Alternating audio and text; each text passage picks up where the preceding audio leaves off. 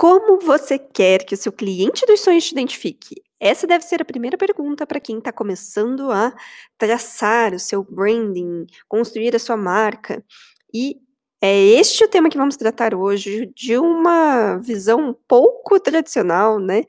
É, eu sempre tento trazer umas visões mais disruptivas, assim, e hoje é o dia para a gente desfazer um monte de achismo e falar de verdade, tintim por tintim, de quais as diferenças, qual a necessidade real, e tudo isso se acontece porque essa semana foi lançamento da nova logo da Curadoria Online, junto com a reabertura das vagas, com essa edição 2.0, cheia de novidades. E se você não se inscreveu ainda, corre lá, porque é muito mais do que uma assinatura mensal, é uma comunidade para crescer junto, com todos os recursos para o seu negócio aparecer online e para que você ganhe mais tempo. Então, não perde essa oportunidade, entra na curadoriaonline.com barra inscreva-se para ter todos os detalhes, aula exclusiva sobre categorias, como construir, programar os posts para 30 dias. Ufa, aproveita porque está nos últimos dias.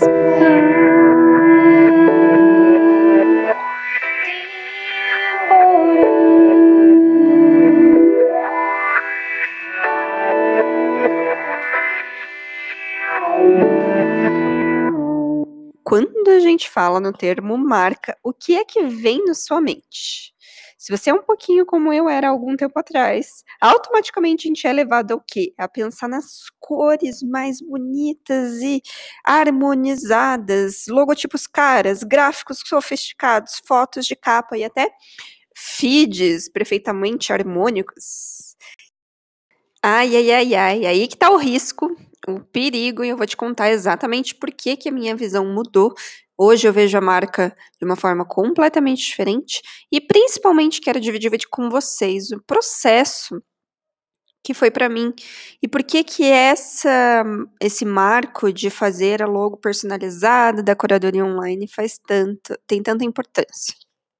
Para ser bem sincera, logo de antes da curadoria online era bonitinha e tal, mas ah, ela foi feita de forma automática, coisa que me fazia não ter é, grandes paixões, né, por ela, porque ela não representava exatamente, né, não estava totalmente de acordo com é, os nossos valores, até porque esses valores foram sendo montados conforme o tempo.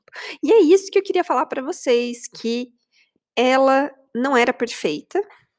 Ela, na verdade, foi feita pelo próprio Wix, que tem um, um montador de logo automatizado. E tudo bem, porque a gente começou sem estar pronta, sem ter todas as respostas.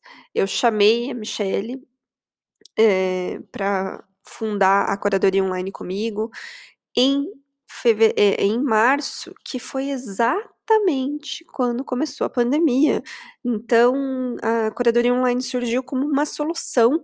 É, a gente estava vivenciando toda essa transformação dentro da mentoria, então foi muito impactante, porque a gente tinha acabado de fazer exercícios, né, perguntando, questionando sobre o que, que elas queriam completar, alcançar em 10 anos, fazendo progressões conforme o ganho que estavam tendo no, no, último ano, e de repente vem pandemia, que muda completamente o cenário, não só para este ano, mas como né, para todos os outros.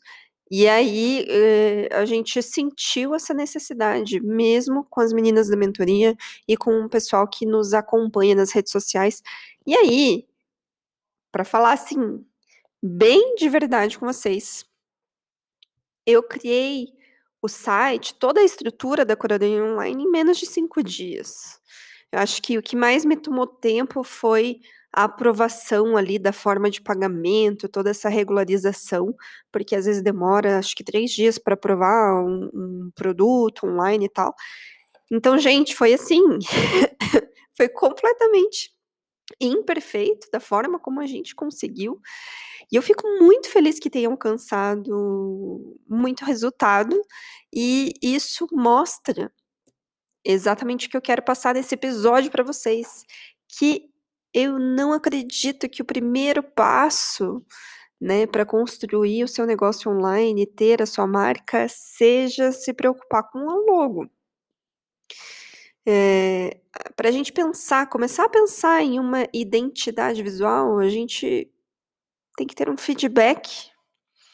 E aí vem uma parte muito importante, né? Como que você vai ter o feedback sem ter um skin the game? Gente, não tem nada, mas nada nesse mundo que seja mais importante do que o skin the game. Você pode fazer milhões de cursos. Você pode estudar todos os livros, mas nada vai te dar mais uh, evolução do que você estar com a pele no jogo, né? Que é a tradução do skin in the game, que é uma citação famosa, principalmente para investidores, né? Mas não adianta, gente, você ficar na teoria. Tem que ir para a prática. E você só vai ter a prática, entender, né? A, o teu público, a tua experiência, criar uma experiência quando você estiver lidando com o teu público. E aí é, a gente passa para o que, que eu entendo de marca hoje. Marca, pelo menos eu entendo que é como você faz a pessoa se sentir. Marca é sobre sentimento. E é também promessa. Promessa e o valor do que você oferece para os seus clientes. Mais do que isso, comunidade e todos que entram em contato com a sua marca. E é promessa cumprida, é valor recebido, é relacionamento, empoderamento, inspiração, educação e a lista é infinita, gente.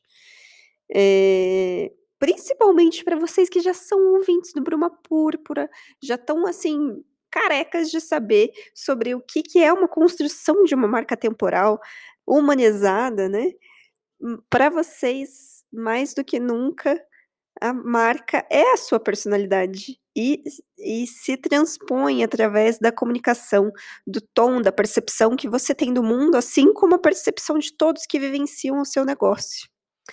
E é na raiz disso tudo que está, na raiz da sua marca, que está o conjunto de experiências. E esse conjunto de experiências que vai levar você a entender exatamente qual é a sua identidade, né?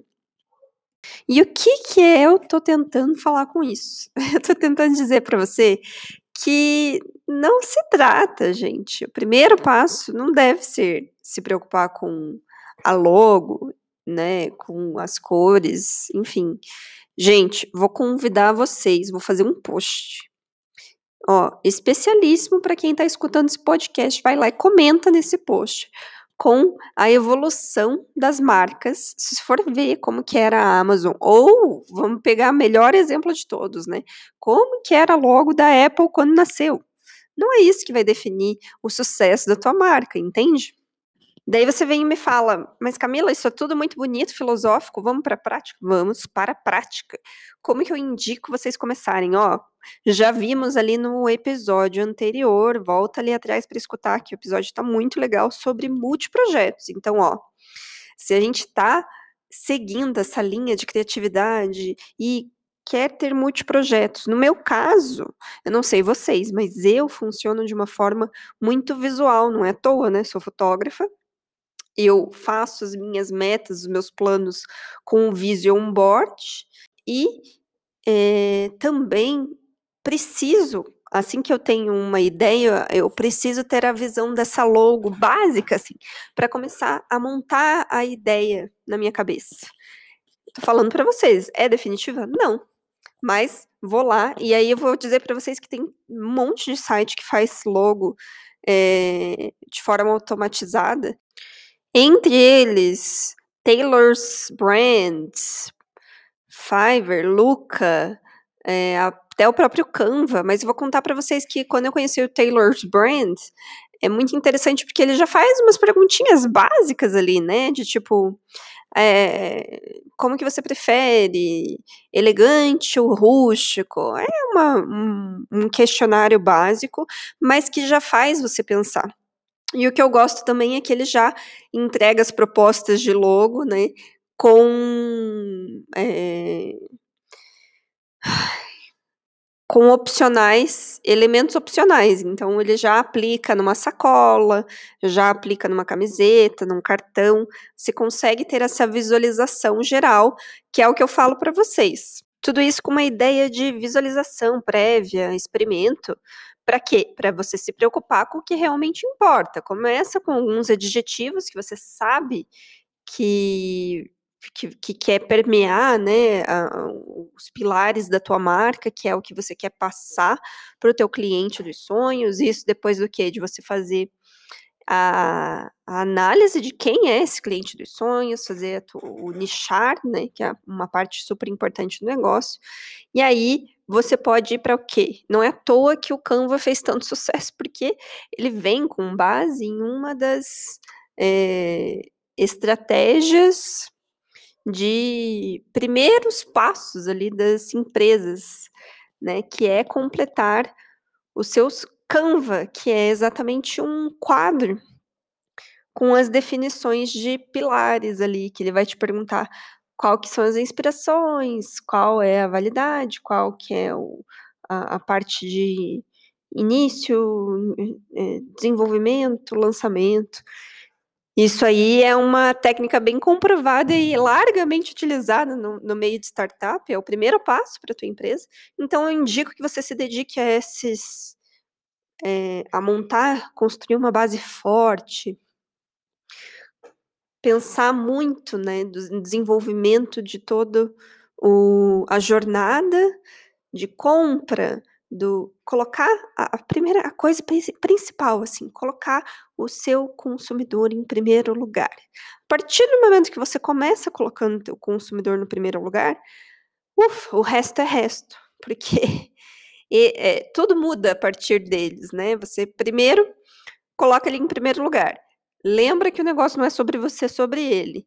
Aí você só começa essa relação, né, alimenta essa relação e aí é segredo para o sucesso, porque a partir do momento que você consegue ter o ciclo de resposta do teu público, ah, meu bem, aí você pode perguntar o que você quiser, que você consegue já entender quais são as necessidades e começar a desenhar exatamente o que é necessário, entender principalmente quais são as principais soluções que você pode criar, né? E aí fica perfeito, perfeito para você começar a experimentar toda essa experiência, criar essas experiências e ter esse resultado todo. Depois que você tem o feedback, eu acredito que ali, pelo menos uns seis meses de experiência, para você conseguir ter essa construção, esse, essa base toda, né? Aí você faz o quê? Chega no momento auge, que é o momento que eu estou agora, que é de contratar uma designer maravilhosa, que realmente vai é, trazer e adaptar e transparecer os teus valores através das marcas, das fontes, da identidade, das cores, que é um mundo que eu vou admitir para vocês que eu sou completamente apaixonada. Amo, amo, amo. E fico muito feliz de dizer que tem designers maravilhosas dentro da curadoria. Uma delas é uma das melhores que eu conheço, assim, que é a Resung do é, Instagram Desenho Livre. E tem também a, a, uma que eu amo, que eu sei, acompanho há muitos e muitos anos, é a Sila Costa, que eu acho apaixonante também. E, claro, né, a Cal, a Cauana que fez, é exatamente quem fez essa reformulação da logo da curadoria com muito carinho, porque ela conseguiu até não sei como, mas ela conseguiu colocar gênio Wanderlust com autoconhecimento, com propósito, com tudo ali naquela nova logo. Então, se você ficou curioso, visita o site que tem toda. Fiquem atentos, porque né, já tem um outro episódio para sair essa semana. E ah, visitem no Instagram para me contar o que, que vocês acharam dos exemplos de logo que eu vou colocar lá. Um beijo e vamos, ó. Agora vocês não têm mais desculpa, não tem mais essa desculpa de atrasar qualquer lançamento, de uma ideia, de não sei o quê, porque não tem logo, né? Vocês já estão aí com tudo na mão. Vamos começar a fazer porque é agindo, começando, mesmo que imperfeito, que as coisas vão acontecer. Vamos sa sair da zona de conforto. Um beijo para vocês e uma ótima semana.